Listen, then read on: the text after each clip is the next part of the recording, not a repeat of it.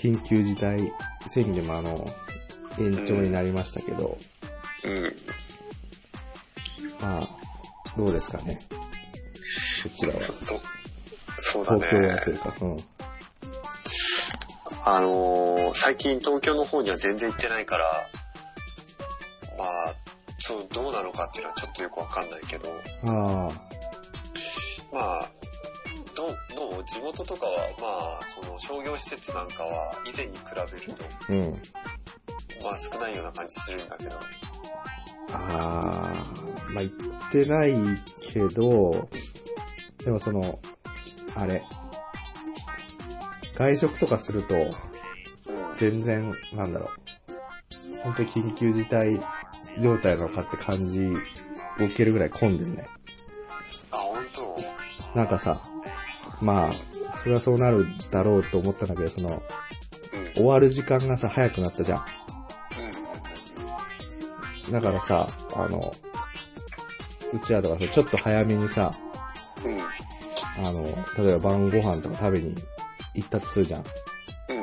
そうすると多分ね、みんな同じ考えをしてるのかね、すごい、その、激込みなんだよね。ああ。なるほど。だから正直、時短にしたら、みんな行く時間前、前倒しになって、あんまりそのね、か。うん。3密回避はされてないんじゃないかっていう。なんかあの、ニュースで見たけど、うん。うん。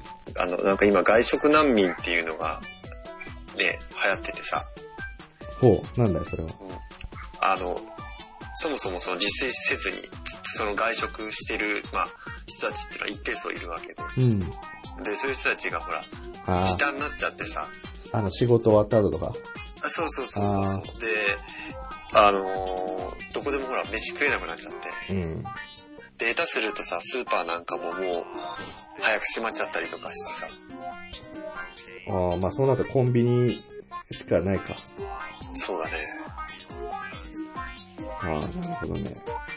かといってね、まあちょっとコンビニじゃ味気ないし。まあね、確かあとは、まあちょっと話それるかもしれないけど、に。うん。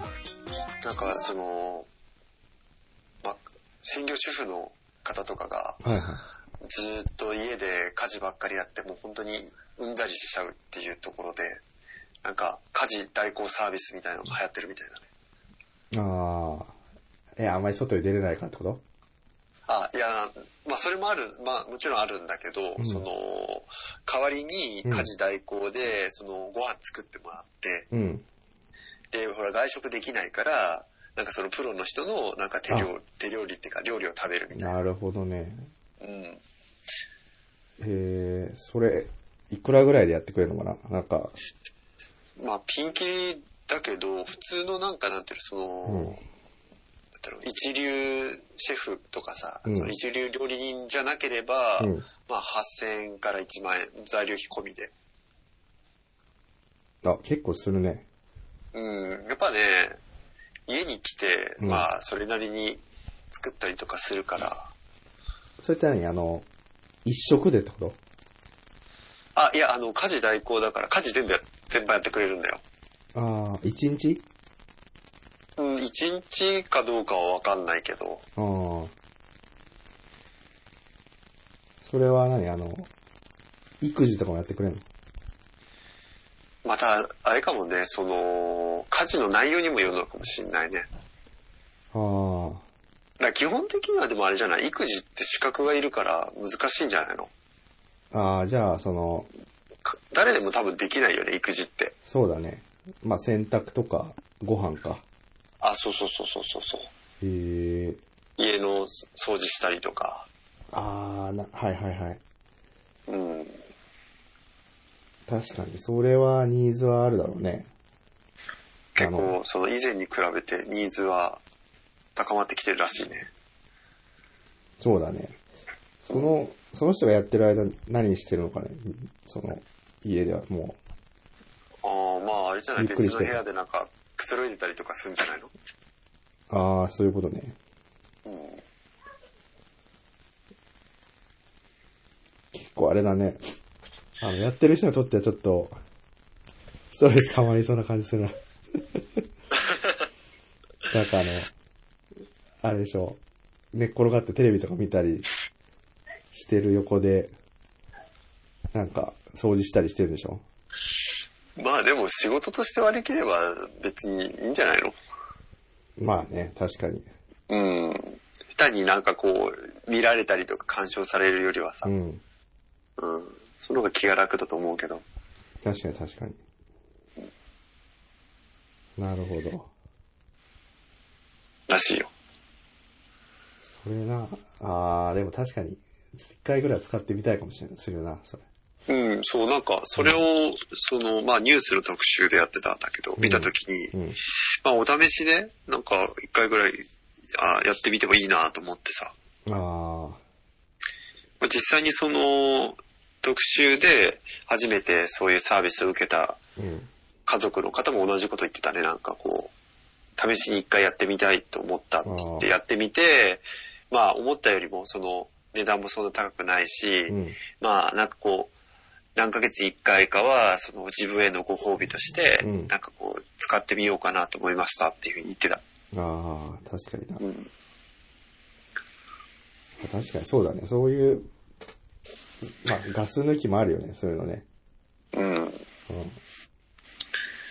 だからあれだね、まあ、ちょっとその、今の話では、うんあの、家事代行だけだったけど、うん最近はその、要は、こう、巣ごもりじゃないけどさ、ん。うん。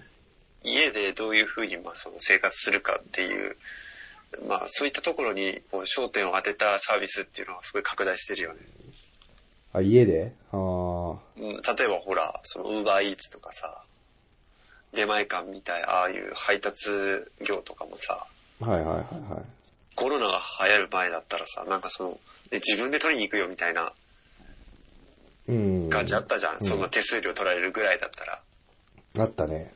うん、でももう今はさ、今となっちゃさ、もうなんかスタンダードみたいになっちゃったじゃん。確かに。うん、そうだね、確かにな。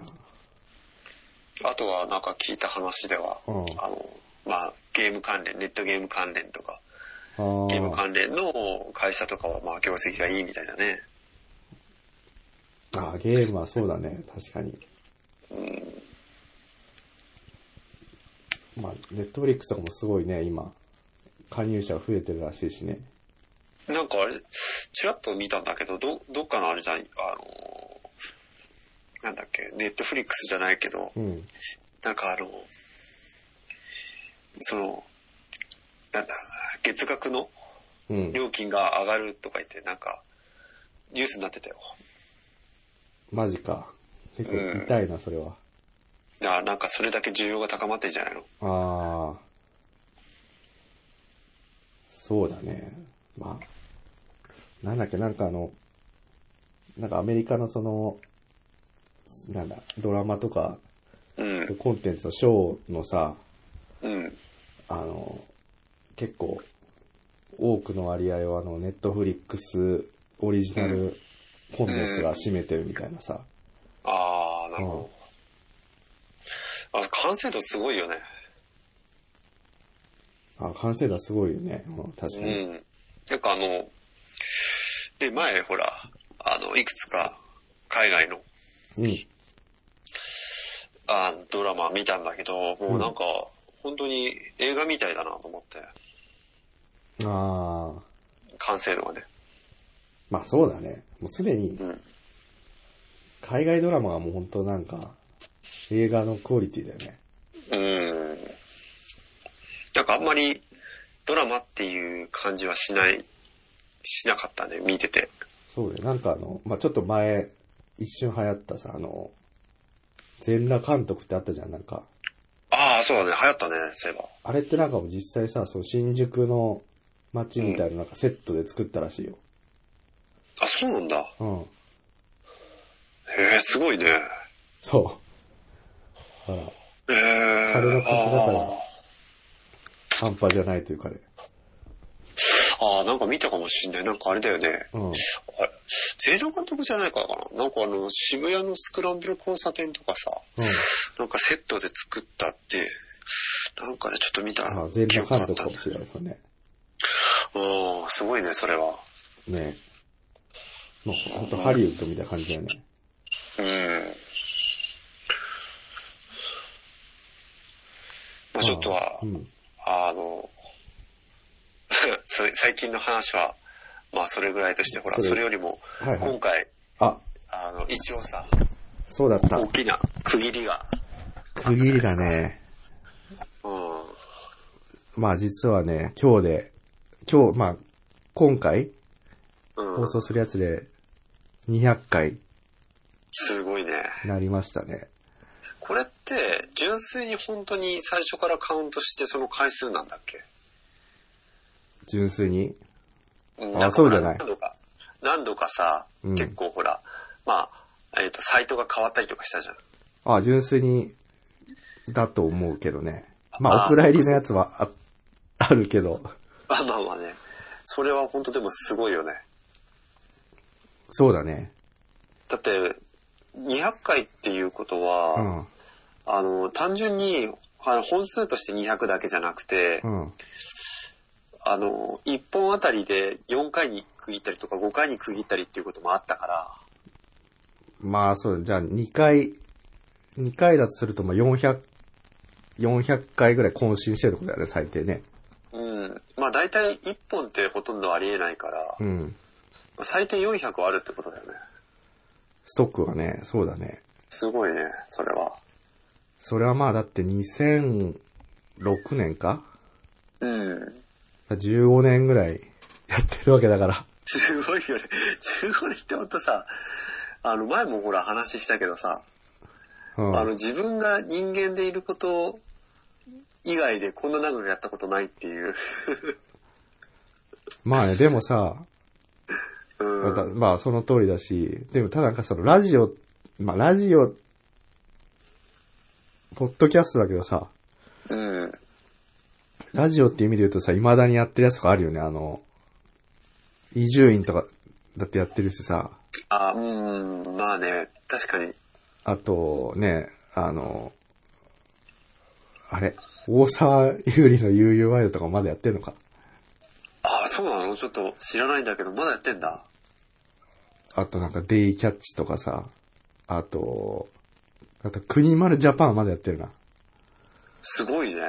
だからあれ、俺、俺らが本当なんか、小学生の時からもうすでに、もうやってるから、そもそもそもあれかね、その、ラジオの場合って、うん。その、テレビ局と違っ、まあテレビと違ってさ、うんその予算も少なくて済むし、あと、その、スポンサーの影響っていうのを受けづらいから、それであれなのかね、そういう長続きするのかね。そうだね。まあ予算かかんないし、そうそう。確かに。大体ほら、テレビってほら、なんかそういうスポンサー関連の都合とかさ、うん。そういうのが多いじゃん。確かにね。あと、そっか、ラジオ自体が、その、広告収入っていうのはテレビに比べるとそんな、なんか、強くないから、うん。だから今言ったその、スポンサーの、なんていうの、ことを気にしなくても済むのかね。まあそうだね。テレビほどはいいんじゃないかな。あのさ、うん。前、前も話したんだけどさ、うん。あの、定期的にその、どの回がどれぐらい、あこあ、はいはいはう、い。一番よくアクセスされてるかって、まだ見たの？チェチェックしてるんだけど、常に。うん。この、184回っていうのまた出てきた？うん。これ、本当にね、見てみるとわかんないけど、ちょっと気持ち悪いぐらい、そのなんか、うん。あの、必ずランキングに上がってんだよね、ああ、毎日。この前言ってたやつ？あの、そうそうなんか、我々はどう生きていけばいいのかみたいな。あ、そうそうそうそうそう、うん学生時代はなんで勉強するのかとか、あと人生自体は茶番であるとか、ああとなんか経済は女性をターゲットにすることで回ってるとか、あと、浜岡のあの、出口さんの話。この回はね。ね、ものすごい、なんかこう、よく聞かれてるというか、必ず、うん。なんかすすごい俺、びっくりしちゃったのがさ、うん。えっ、と、これ何つったっけな今月の、今月というか今日か。はい。今日の訪問者数がうん。全部で、えっと 152? 今日で？そうだね、2今日月の6え日。、え、今日一日でってこと？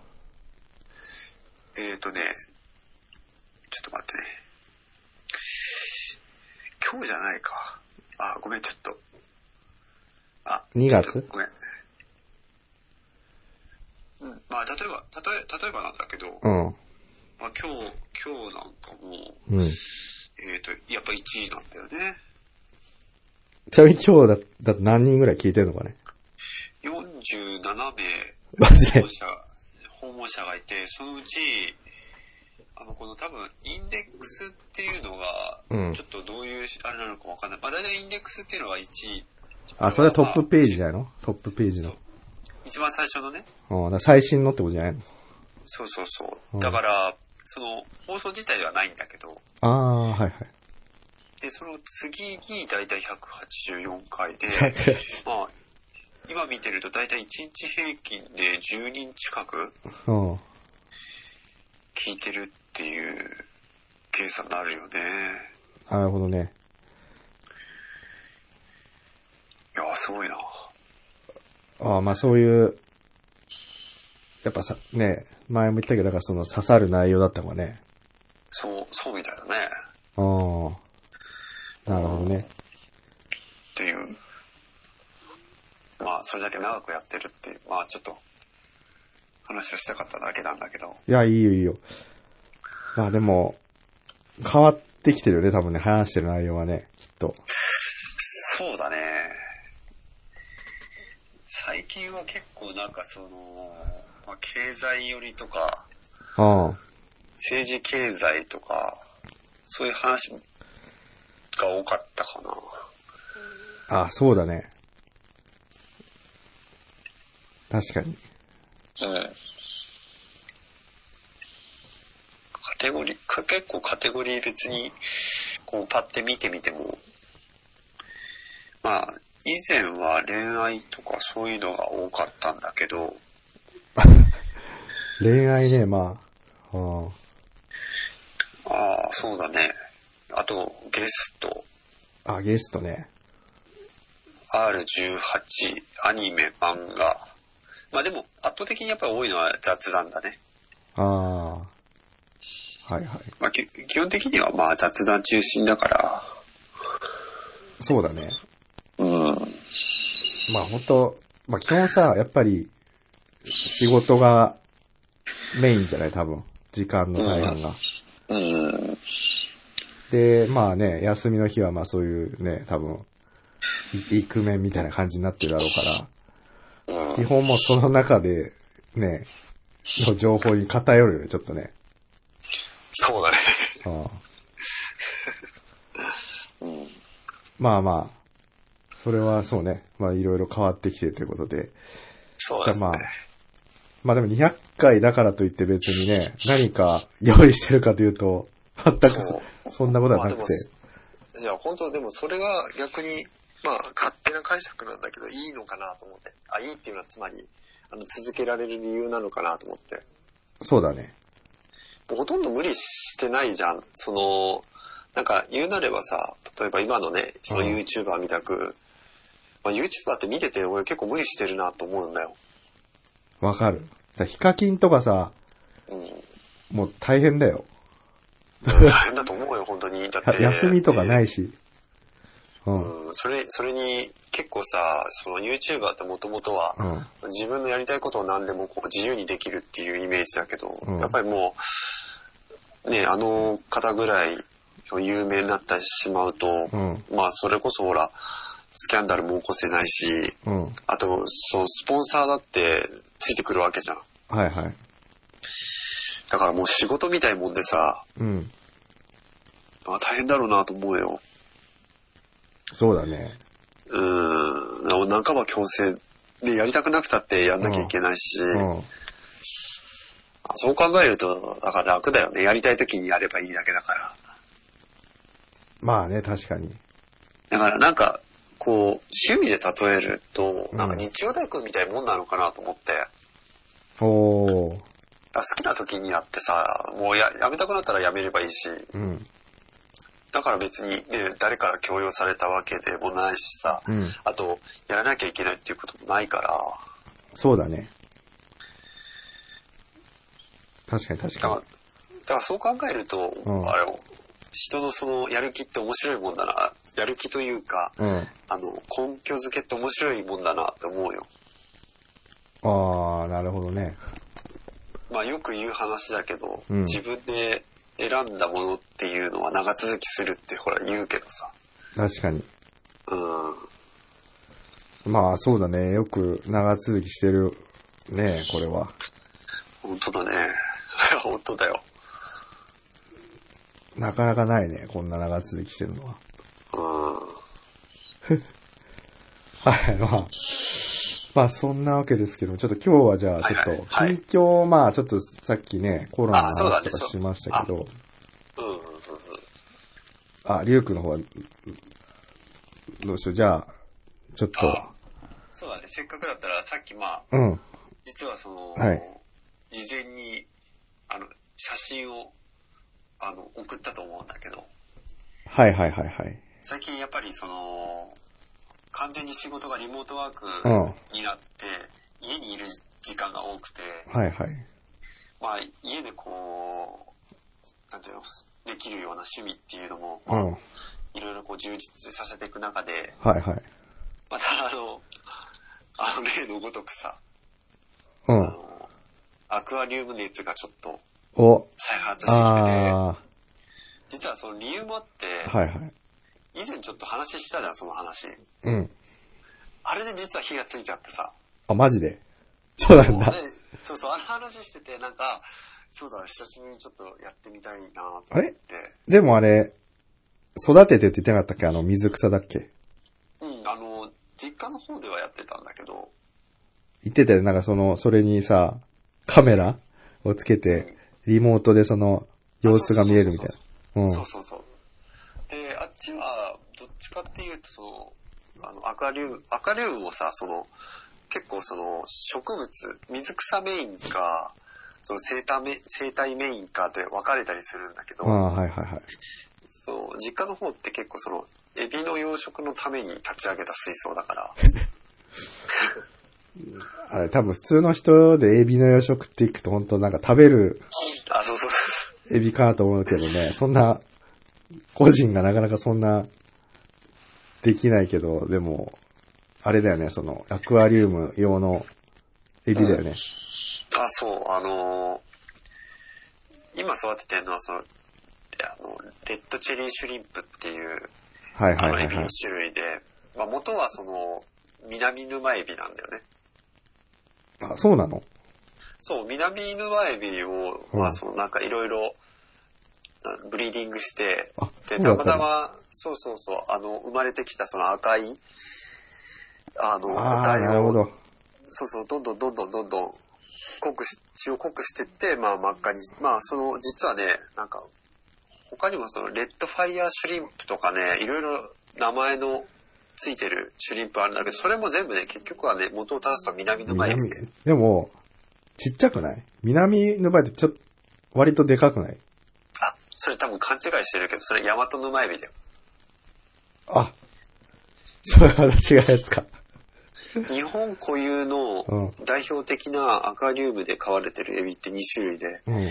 ヤマトヌマエビと南ヌマエビっていうのがいて、うんヤマトヌマエビっていうのは、多分今言った通り結構本当に何センチだろうね。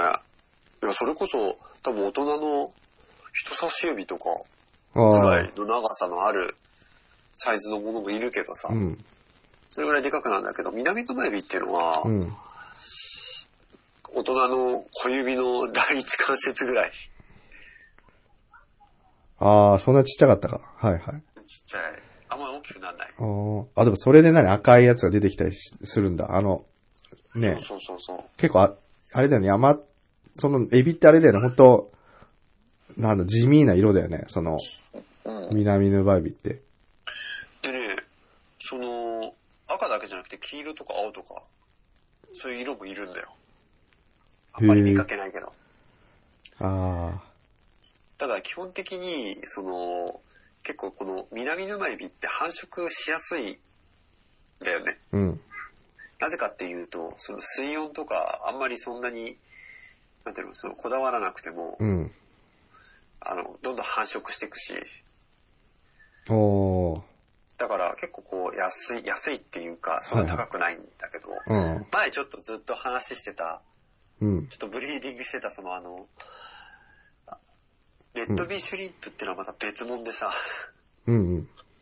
こいつがまあ、すごい難しいんだよね。本当に。あー、そまた、それも、ないみな南ヌバリから派生してきたやつな。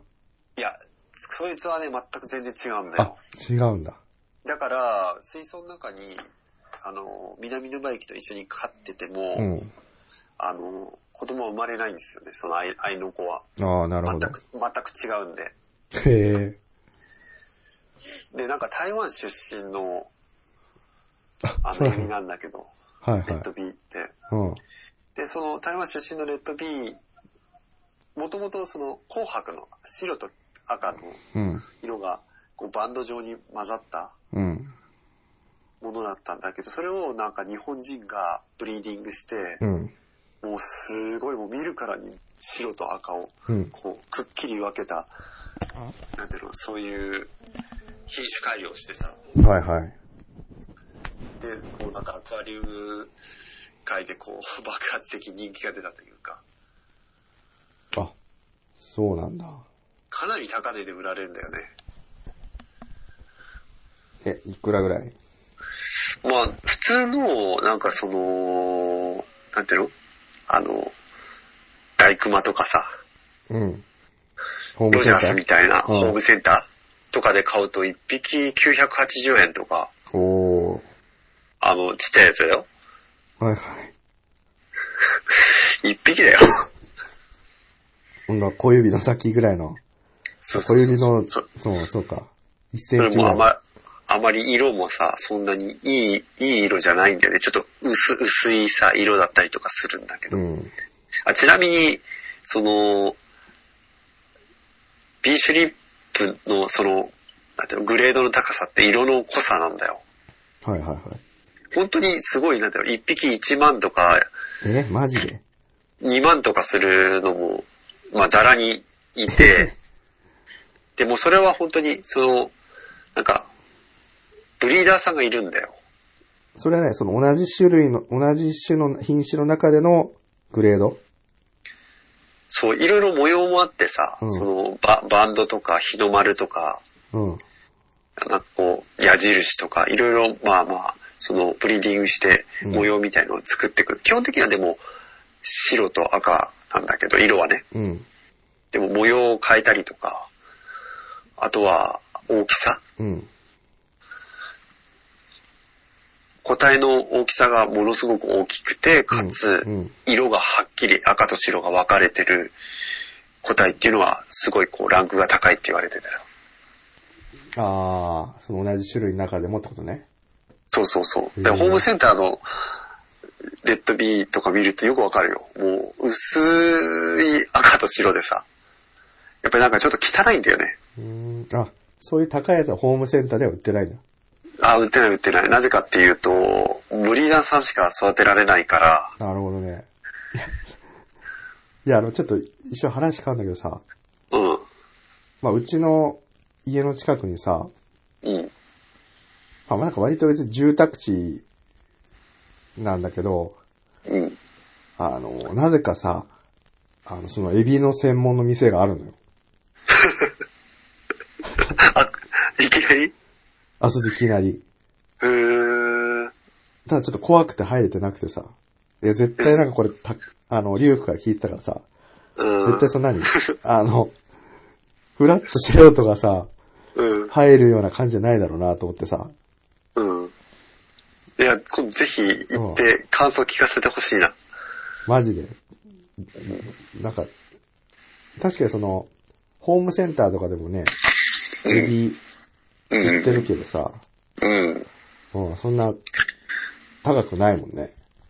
そうだね。うんあの、南ヌバエビとかは、まあ5匹、5匹とかでうん。500円とか600円ぐらい。ああ。は1匹100円、まあするかしないかぐらい。いはいはい。まあ、メダカと同じぐらいだな。そうそうそうそう。うんまあまあ、だから、うんそんな全然高くないんだけど、あ、レッドビーに関しては、やっぱり飼育するのがすごい大変なのと、さっき言ったその、グレードの高いやつっていうのは、まあ、本当時間がめちゃくちゃかかるんだよね。ああ。素人がやっても絶対無理なんだよ。そなぜかってう。いうと、そのそもそのも、うんあ、何何？あ、そんなブリーダーが一一生懸命やったやつでか、飼えるのかななんか。あ、買える買える。あかの簡単、に一番う、ん一番簡単に手に入れる方法でヤフオクっすよ。ああ。いや、なんかさ、その、飼い、飼うのも相当その気を使わないといけないんじゃないの？なんか。あ、そうそう。いや、もうむ、む、難しくてさ、本当に前もほら、ちょっと話したけど、うん。何しても死んじゃうんだよ。つまりその、手史上史上最弱の生命みたいに言ってたね。あ手を加えるから死ぬかなと思うから、うん。何もしないじゃん。うん。その何もしないと死ぬんだよ。なんかで、、何もしないと死ぬから、じゃあ手加えようと思って手加えるんじゃないいろいろ。手加えるっていうのは、例えば水温を上げたりとか、うん。あの、水槽のその水替えの頻度を増やしたりとか、はいはいはいはい。あと、その水槽の水質を測るために試験薬を買って調べて、マジで？そこまでやってんの？ねやったりとかしたんだよ、その以前はね。うん。調べたりとかさ、あと、もうそれこそ動画をくまなく見て、うん。自分のそのなんか悪いところないのか研究したりとか、うん。すげえな。うんやったんだけど、やっぱね、すごい難しくて、でも、実はさ、その、今、そのアクアリウム始めて、まあ、約5年ぐらい経つんだけど、もうすごいね。結構なもんだだから、そう、だから結構まあまあ長いんだけどさ。で、まあ、結局ね、すごい行き着いた答えはね、まあ、本当に単純で、うん。あの、水槽のサイズなんだよね、問題って。おー。本当そこはに。意外だね。そう、あの、水槽のサイズがでかいと何がいいかっていうと、そもそもその、環境の変化が少ないんだよね。うん、うん、うん。あそういうことだあ、でかい方がいいってこと？そう。でかければでかいほどうん。良くて。で、なぜいいかっていうと、変化がゆっくりなんだ。な何に対する変化も。例え。ば、水質自体が悪くなるスピードもゆっくり。はいはいはい。で、水温の変化もゆっくり。なるほど。だから、まあそもそもなんでじゃあ、その、まあレッドビーチューリップ以外にね、生態が、その、死んでしまうかっていう話なんだけど、うん。一番は、環境に適応できなくて死んじゃうんだよ。ああ、ちなみにさ、うんそのすぐ死んじゃうって言ってたけど、その、適切な環境を作りさえすれば、もうそこは結構、いや、これは本当に、そう、本当に不思議で、まあ、さっき実家でその、まあ今、あの、レッドチェリーシュリンプ飼ってるって話したけど、あ、100匹、え、そそれってあれだけど難しいやつだっけ？そのレッド。あ、そそれはあれだよ。さっき言った南ヌバエビの南変異のやつ。あ変異種。まあ、でも、かといって、その、そもそもエビって結構、まあまあ、その、メダカとかに比べると全然やっぱりレベル高くて、あ。ああ、環境変化に、そんな強くないと。あ、そうそうそう、あの、まあ、せ生物の細かい話になっちゃうんだけど、うん。あの、魚の場合って、その、エラがあるから、うん。水中の酸素をすごい効果的に吸収することができるんだよ。なるほど。だけど、エビの場合ってエラがないから、うん。体の表面に、まあその、水中の空気を取り入れる、まあ組織があって、ええそうなんだ。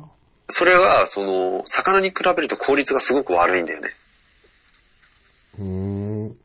だから、その、例えば、水中に溶けてる溶存酸素、あの酸素、溶け込んでる酸素ね、うん。が少なかったりとかすると死んだりとかしちゃって、はいはいはいはい。で、あと、さっき言ったその温度の変化にすごく弱くて、まあうんそもそも名前からしてわかると思うんだけど、南沼エビっていうぐらいだから、沼に住んでるわけよ。うん。ってことは、沼って、その、水が入ってこないわけ、新しい水があまり。っうんうん。てことは何がい言えるかっていうと、つまり、環境変化しづらいんだよね、もともと。おーなるほど。だから、例えば急に水温が変わったりとか、うん。あと水質が変わってしまうと、やっぱりし、それが原因で死んでしまったりするんだよね。ああ。あ、でね、うんあの、そもそもうん。結構この、アクアにハマる人って男性がやっぱり圧倒的に女性に比べると多いんだよ。あ、そうなんだ。いえ、意外だな。うん。なぜかっていうと理由がやっぱりあって、うん。どんどん突き詰めると結局なんかこう、なんか、その科学的な知識とか、あそういったところに行き着くんだよね、やっぱ。ああ、はいはいはいはい。そもそも、なんか、そういうのに興味ない人にとってみれば、なぜ、その、水槽ね、立ち、まあ水槽を 作ってうん生態を入れるっていうことを、水槽を立ち上げるっていうふうに、この業界では言うんだけど、もうなんかその、エンジニアリングみたいなもんじゃね。もう、ものづくりみたいな。うん。でそそもそもなんで水槽を立ち上げたばっかのうん水槽に、例えばその魚をね、たくさんいっぱい入れるとう、ん魚は死んでしまうのかっていうのは、もうこれは、科学的に証明できるんだよ。はいはい。うん。で、まあいろいろ原因はあると思うんだけど、まあ一番は、その、やっぱり水質の悪化だよね。ああ、はいはいはいはい。で、さっき言った通り、安定した水槽って何が違うかっていうと、うん。水槽の中に、あの、目に見えないね、いろんなね、バクテリアが住んでんだよ。うん。で、水槽の中で一番、その生態に害を与えるものってアンモニアなんだよね。はいはいはいはい。で、まあ、想像つく通り、アンモニアって何かっていうと、まあ、糞とかおしっこだよね。うん。うん。で、それが、えー分解できる菌が、菌っていうかごめん、バクテリアが、あの、水槽の中にいないと、そのアンモニアによって、まあ、生態が死んでしまうと。はいはいはいはい。水質が悪化してね。あの、俺も一回それで、メダカを全滅させてしまったからね。うん。言ってたね。だそれも結局そういうのを知らないとなんでそのそもそも死ぬのかっていうのもいまいちわかんないし、そうそう、なんかさ、水が明らかに汚くなってなんかわかんないけどさ、うん。水が綺麗でもさ、死んでてさあ、、そうそう、そうそうそうそう、そう。だから、結局、なんていうの、その、人間にとって見た目の水がき綺麗だとしても、うん。その生生態にとって本当にそこが住みやすいかどうかっていうのはまた全然別の話で、はいはい。で、さっき言ったね、その、例えばレッドビーシュリンプでも、うんその、すごい名人なんかは、も名う、人。水、うん。そうそう、ブリ、ブリーダーで、その神の領域にいる人たちなんかはさ、あの、水替えとかしない人とかいるんだよ。へえ。な、な、何年も。さっきさ、その、え、だってめちゃくちゃその、なんていうの？水質とかでうるさいんだったら、なんかその、水替えしないなんてありえないって思うんだけど、うん。だってさ、そもそも、水槽でさ、その、水替えする理由って、うん。まあちょっとマニアックな話になっちゃうけど、大丈夫？あ、全然、いや、俺、大丈夫だよ。あの、メダカ、今、ほら、飼ってるし。あ、そっかそっか。じゃあうんちょっと、ごめん、その、結構マニアックな話になっちゃうんだけど、うん。さっき言ったそのアンモニアを分解するバクテリアが、うん。あの、亜硝酸塩っていう、まあ、ものに分解するんだよね、アンモニアを。うん。で、その亜硝酸塩を今度は硝酸塩に分解するまた違うバクテリアがいて、最終的にはその一番猛毒なアンモニアから一番毒性の低い、その硝酸塩っていうのに分解されるんだよ、アンモニアって。で、その硝酸塩っていうのは確かに、ほぼ無害ではあるんだけど、全くの無害ではなくて、うん。やっぱりずーっと溜まり続けてしまうんだよね。それをなぜかっていうと分解する人がいないから。うん。本当は、その、自然界においては、その、硝酸塩っていうのは、まあ、川にどんどん流れてって、海に、海まで行って、うん。で、そこで最終的に、あの、他の、ちょっとそこまで詳しくは知らないんだけど、他の物質になるから、なるっていうか、まあ、つまりその、か川の中には、その、えっ、と、硝酸塩はたまに続けないから、あの、自然界では別に問題ないんだけど、うん。水槽の場合には、水がね、どっかから湧いてくるわけじゃないかうん。ら、うん。その、最終的に分解する人がいなければ、硝酸塩はたまに続けるからさ。ああ、なるほどね。うん。うん、そうするといずれ、まあ、ゆっくりではあるけど、まあ、水質が悪化して、まあ、生態が死んでしまうっていうふうに行き着くから、だからちょっと話回りくどくなったけど、水替えって必要なんですよ。はいはいはいはい。うんところが、その明治の領域に達すると、その水槽のサイズに対してどれぐらいの生態を入れればいいかとか、うん。どれぐらいのその、まあ、水草を入れればいいかっていうことも全部把握できるから、うん。たとえその、最終的に硝酸塩が溜まったとしてうも、ん。1年とか2年その水変えなくても生態が死なないっていうことを実現できるんだよね。うん。それ何か、何かがその吸収してくれてんの？それを。分解。そうそう、み、あ、そうそうそう、あの、うんなくなりはしないんだけど、影響が少なかったりとか、うん。やっぱりその、そもそもなんで水草ってその水の中に入れると、まあ、生態にとっていいかっていうと、やっぱりその隠れ家でもあり、で、まあ、エビにとっては実は食べ物でもあるんだよ。うん。で、かつ、今言った通り、その、まあ、水の中に溶け込んでる不要な養分ああ、なんか俺繋がったわ。なんかさ、うん。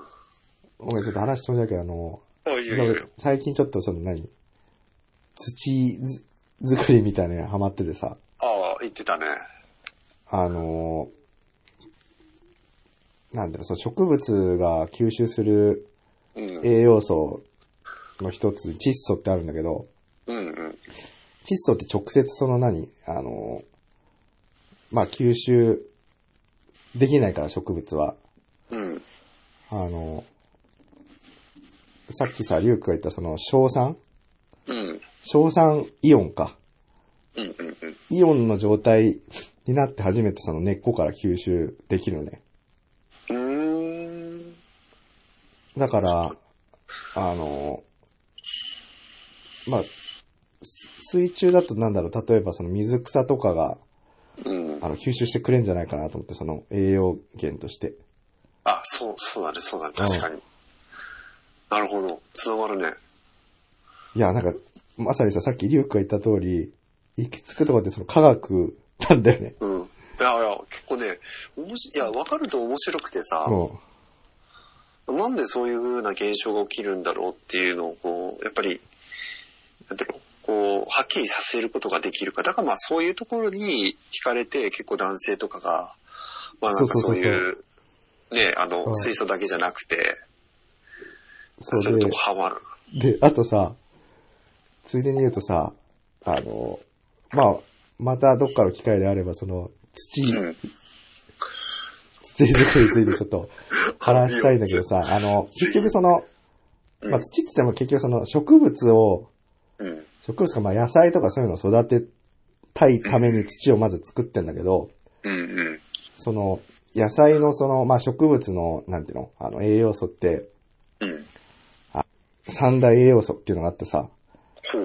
それがあの、窒素とリンとカリウムなのね。うんうん。で、そのうち窒素はさっき言ったみたいなその硝酸塩の形になって、あの、取り込むんだけど、うん。で、その、まあ、窒素とその、なんだ、リンとカリウムを含んでるのは、まあ、その、いわゆるその肥料っていうもんなんだけどさ。あの、一般的になんかその素人考えだと肥料ってさ、うん。まあ、多ければ多いほどいいじゃんと思ったりするじゃん。実は違うんだよね。多すぎてもダメなんだよ。吸収できないものが、あ残っちゃって、うん逆にそれによってその、なんていうのかな、あの、土の中のさ、あの微生物のそのバランスとか崩れたりとかしちゃうわけ。っていうさ、なんていうの、その、科学も大事だし、かつ、その、バランスも大事っていうのがあってさ、で、。そのバランスをいかにこの、ね、自分のその、なんだ、あの、作付け面積の土の中でやるかっていうところがすごいその個人のノウハウになるわけじゃん。だそういうところがそのこだわりポイントとしてさ、あの、なんかそういうハマる要素になるのかなっていう、ああ、そうだね。その、それさっきリュウクが言ったその、何？ブリーダーの人がさ、うん。あの、まあ、適切なそういうあれでしょ？環境を、あの、バランスよく作るわけでしょああ、そうそうそうそう。そう、そういうところがなんか結構その、ハマり、ハマるポイントなのかなと思って、ちょっと聞いてた。うん。うん。いや、もう全く今話聞いてて一緒で、さっき言ったその三大栄養素、うん。リンとか、うん。カリウム、カリウム、カリウムとか、うんそこら辺はもう全部実は一緒でさ。あそうなんだまあ同じ、まあ当たり前だよね。同じ植物だからね。水草だって。まあ確かに水か土かの違いだもんね。そう、そうそうそうそうそうそう。だから、それも一緒で、うん。まあ、それ、それってやっぱりさ、その、新しい水を入れただけだと、やっぱ補いきれなくて、うん。だから定期的になんかそういう液体をまあ入れたりする人もいるし、はいはい。ただ、やりすぎると今度は、あの、これはね、本当に前も話したと思うけど、うん。アクアリウムやってる人にとって一番の敵って、うんまあその、いろいろ敵っているんだよ、その水槽の中に。はいはい。で例えばそのプラナリアとか、なんだっけそれって？なんか聞いたことあるな。生き物だっけ？そう、水槽の中に発生する、うん発生するっていうか、あの他の植物に紛れてくる、要は害虫みたいな感じで、見た目が気持ち悪いんだけど、なんかヒルみたいな形してて。三角、頭が三角形でさ、うん。もう見た目が良くなくて、まあ別にその、なんていうの、あのー何か、例えば水草に害を与えるってわけではないんだけど、うん。まあき基本的に気持ち悪いよね、いっぱいいると。ああ、はいはい。で、もともとほら、そもそもアクアリウムやる人っていうのは、うんまあそういうき綺麗さを求めてやってるわけだから、なるほどね。うん。まあそういう人から見れば害だし、ああ、あとあれだよね、あの、スネイルだっけ？スネイルね、うん。貝、貝だよね。はいね。うん。であったりとか、そういうまあいろいろ敵はいるんだけど、うんもうとにかく、まあアクアリウムやってる人にとっての一番の敵って、うんやっぱ苔なんだよ。ああ。苔ね。これがはいはい。これが本当に多分、やったことあると、絶対わかると思うんだけど、あのー、青、青緑だっけ？なんか青、青子とかだっけ？なんかその、あと、壁に、ね、うん、あとその紐みたいなさ、うん。な細い糸みたいなやつとかでしょ？そうそうそうそう、もうね、本当にね、難しくて、うん。だ本当はすごいなんか、その、なんていうの、勢いよく育てるために、うん。まあ、強い光当てて、で、あ、そうそうそう、最近ね、ちょっと実はこだわりがあってさ、うん。最近始めたのがさ、うん。ちょっと驚くかもしれないんだけど、あの、まあ、水草って基本的に二酸化炭素と光がないと光合成しないんで、うん。その二酸化炭素って大切なんだよね。ああ、はいはいはいはい。で、まあその水替えすることでよって、まあ水の中に二酸化炭素っていうのはある程度溶けてるから、うん。まあそれでもいいんだけど、うん。まあそう、毎日水替えするのも大変じゃん。それはね、そうだね。で、あと、さっき言った通り、その、その溶けてるとはいえ、そんなにたくさん、なんていうの、もうびっくりするほど溶けてるわけじゃないから、うん。あの、強制転、転化するんだよ。二酸化炭素を。おー。そでれあるんだ、一般的装置が。そうそう。で、一般的にはなんかこう、その、ボンベみたいのを買ってさ、はいはいはい。で、まあそのボンベを、うん。うん。をつける機械みたいのがあって。買ったろ。で、まあそれってね、どんなに安いものでも大体まあ1万ぐらいするの。え、それって何？あの、例えば、水に浸かったら自動的に炭酸水ができたりとかする？そういうのではない？あ、でも、まあ、原理は一緒で、本当にだから、その、二酸化炭素を水の中に、あの、溶け込ますようにするために、うん。その、ボンベから二酸化炭素を出して、で、その、ディフューザーって言われる、まあ、器具があって、それは何かっていうと、その二酸化炭素を、うん。ちっちゃい、要はつ粒状にこう、水の中にこう分散させるはいはい。器具があってさ、うん。で、そのディフューザーを通して、まあ、水槽にこう二酸化炭素をどんどん添加していくんだけど、はいはいはい。でそれがその、その中継するチューブであったりとか、あと、うん。その逆流を防止する逆流防止弁とか、うん。あと、その、えっと、ボンベにつける、またその、レギュレーターっていうさ、その、ガスを、ガスの圧を変えるうん。器具があるんだけど、それ全部込みで大体1万ぐらいするんだよね。おー。でかだから結構その、なんていうの、気軽にアクア楽しむ人にとってみれば結構その、二酸化炭素を添加するかしないかって、結構まあ悩みどころでさ、確かに一つの踏み絵的なとこだよね、その。そうそうそうそう、本当にそこを渡るかどうかみたいなさ、わかる。っていうのがあったんだけど、で、ただね、まあ、その、誰でもさ、そのお金を使えばできるんじゃ面白くないじゃん、やってて。うん。まあね。っていうんで、最近はですね、うんあの、手ず手作りで作ったんだよ。えー、で、それが何かっていうと、本当にすごい簡単な方法手なんだけどで、きんの、そんなの。そうそうそう。できるもんでさ、実は。えー、すげえ。で、それは何かと、うん。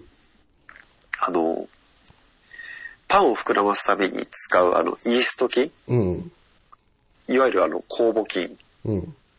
と、あと砂糖水おうおうはいはい。を使って二酸化炭素を発生させるんだよね。ええあ、確かにガス出るね。そうそうそうそう。まあほら、理科の、ね、授業でやったかもしんないけど、ん酵母菌っていうのは、あの、水と、うん。まあ、糖を分解して、うん。うん二酸化炭素とエタノールを生成するんだよ。はいはいはいはいはい。だからその空気だけを、うん空気っていうか、ごめん、二酸化炭素だけを、まあほら、水槽に添加してあげれば、要は同じことができるわけ。うんうん。意外とこれ、本当にね、できるんだよね。え、じゃない、その、工房うんを何水槽の中に入れてるってこと？あ、いや、じゃなくて、あのー炭酸水のペットボトルってあるじゃん。うん。炭酸水のペットボトルに、うん。えっ、と、砂糖水と、あと、酵母菌をうん混ぜて、うん。で、キャップの部分だけちょっと改良してさ、うん。その、あ、チューブみたいの通あ、そうそうそうそうそうそうあチューブみたいのを賢いね。漏れなようにないるほど。つけて、あ、そういうこと。で、まあ、添加したんだけど、あ、じゃない、その、そのまま水と一緒に入ってくってこと？で、あのーさっき話したそのディフューザーだけはちょっと買わないとダメで、うん。で、さそのチューブの先に二酸化炭素を効率よく分散させる、その、まあ、ディフューザーっていう器具をつけて二酸化炭素を転換してるんだけど、今。あ、マジですげえな、それ。へえ。だから意外とね、できちゃうんだよね、そういうのが。自分ではは発明したの、それ。あ、いやいや、もうあの、ネットで調べるといくらでも出てくるよ。ああ、それ簡易的なその装置としてってこと？そう、だから、いやもう、当初はさ、やっぱほら、金かけたくないっていうのがあったから、うん。で、まあなんかこうネットで調べたらもうすぐ出てきてさ、発酵式二酸化炭素添加法みたいなの。ああ。ただね、これがまたね、うんいろいろ結構まあその、トラブルも多くて、ああ、く、く、なんでガスで、その圧で。そうそうそうそうそうそう、あの、なんていうの、この前あったんだけど、うん。破裂した。その、そうそう、破裂しちゃってさ、マジで。で、すごいんだよ、その、あの、はい破裂、まあ、破裂っていうか、普キャップが段その、そうそうそうそう、キャップの部分が飛んじゃって、うん。で、どうなったかっていうと、家の天井についちゃったよ、液体が。ああ、それぐらい飛ぶんだよ。すごいね、それ。うん。うん。だからちょっと一歩間違えると結構大惨事になりかねない。あ、でもわかる。よくね、そういう、なんだ。あのー発酵というかさ、うん。そういうのを、甘酒とかそういうさ、そういうのやるときとかになんかよく注意書きにあるね。あの、蓋を完全に密閉しないことみたいなね。うんうんうんうん。うん、あるある。最近ちょっとその、始めてみてさ、やっぱり全然違うんだよね。あの、添加すると。あ、そう、水草のその、うん。生育が？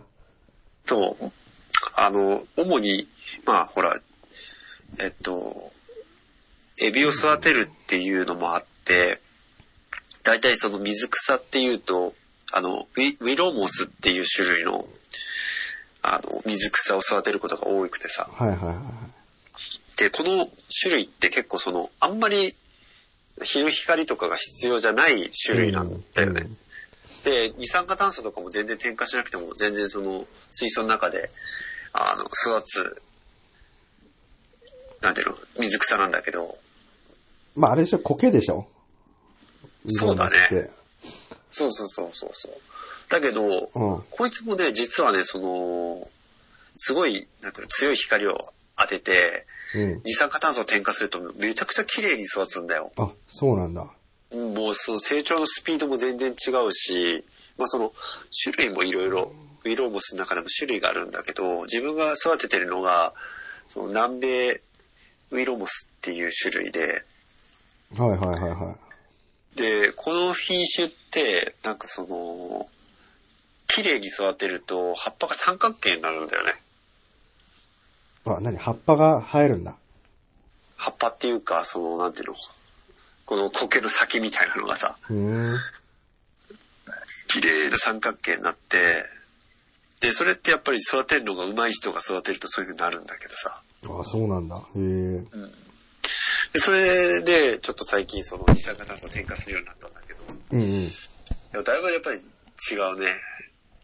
あー、いや、そこでほんとちょっと思ったんだけどさ、うん。まあ、今日のその、リュウクがほら写真送ってきてくれて、うん。あの、俺もさ、なんか、まあ、大体その、今、ビオトープというかさ、うん。あの、あって、もう、ほぼ庭に放置しててさ、正直さ、もう一週間に一回ぐらいしか見ないわけよ、もう。あ、でもね、一応メダカはね、まだ生きてるのね、うん。うん。ちゃんと。で、チェックするんだけどさ、あの、今日見たらさ、うん。水草は結構、何、枯れててさ。で、確かに今までね、3、4種類入れてたんだけど、うん。どんどん枯れてってさ、うん。で、多分それってその、外に置いてるから、うん。冬でさ、今、寒さであの、やれてるんだと思ったのよ。うん。で、最終的に残ったのがその、アナカリスっていうやつでさ、それはなんか全然すごいあの、ピンピンしてたんだけど、うん。今日見たらなんかかなり枯れ、枯れててさ、アナカリス枯れるって相当だよね。そう。え、で、なんだろうと思って、よく考えたらさ、俺あの、水槽にこう布をかけてたのよ。そう。で、これ布かけたら光合成できないよなと思って。で、それリュウクにさ、うん。なんで布かけたらって言われて、確かにと思ってさ、いや、殺しに行ってるなと思ったからさ。そうそう。確か、確かにね、その、一つのテクニックとして、うん。あの、もう、苔だらけになって、本当にどうしようもない水槽とかって、結構その、布で覆って、あの、一回、苔を殺したりっていうやり方もあるんだけど、そうそう、あとその何？気温のその変化というかさ、うん。水槽だと、あの、寒暖の差が激しいかなと思って、うん。なるべくその直射日光が当たんないようにしてたっていうのもあるんだけど、あのね、まあそこも突っ込みたかったんだけど、うんあの、そも、そもそも例えば外でさ、メダカ買うときって、うん。はいあの、壺使うじゃん。はいはいはい。で、あれもちゃんと理由が実はあってさ、うん。あの、ガラスの場合って、今言った通り、すごいその、寒暖の差を受けやすい。周りの環境の変化をもろに受けやすいんだよね。うん。はいその伝導率がいいから。はいはいはい。でも、その、壺って、ガラスに比べると伝導率が悪いから、うん。変化しづらいんだよ。はいはいはいはい。だから、その外でメダカ飼うとき、ビオドームするときって、みんな必ず、あの、なんかこう、壺を使う水。蓮鉢とかでね、確か。そうそうそうそうそう。だから、ガラスを外で使うって結構ほんと自殺行為でさ。そう、なんかね、そうなんだよ。いや、おっしゃる通りなんだけど、その弊害がちょっと今出てしまってるなっていうのはちょっとね、このタイミングになって今、あの、問題に直面してるってところに今ね。記念すべき第200回は、普通に二人の趣味の話でした。今回はここまで。それでは皆さん次回の更新まで、ゆっくりしこってね。